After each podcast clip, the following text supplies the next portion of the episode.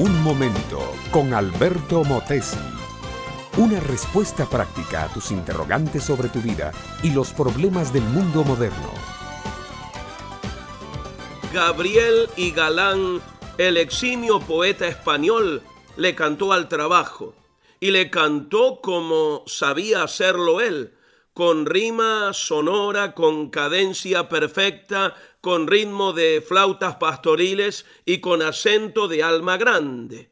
En su poema Canto al Trabajo, esculpe estas estrofas. Señor, si abandonado dejas al mundo en su primer pecado y la sabia sentencia no fulminas, hubiéranse asentado tumbas y cunas sobre muertas ruinas.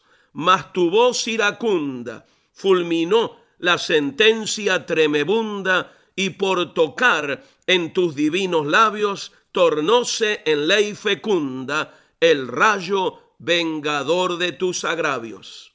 El poeta, mi amiga, mi amigo, alude a la sentencia divina caída sobre Adán.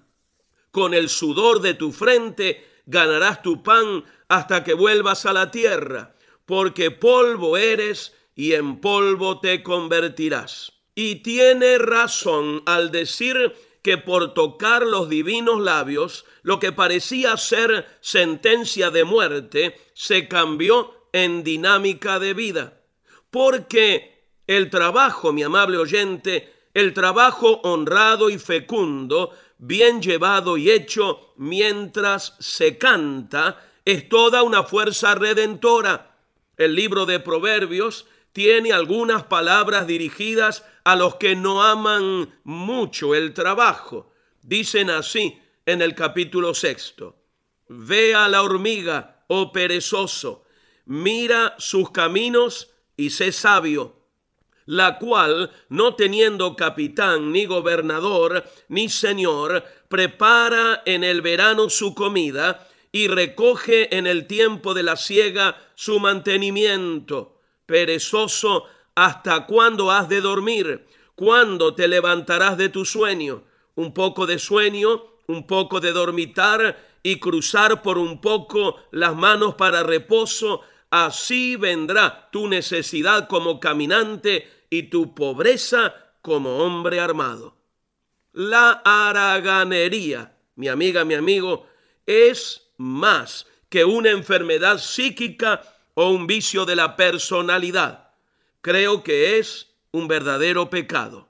El hombre aragán o la mujer aragana que no tienen ganas, ni ánimo, ni gusto para el trabajo, son enemigos de la sociedad, son una rémora en la civilización, son un lastre demasiado pesado para la familia o el país que debe mantenerlos.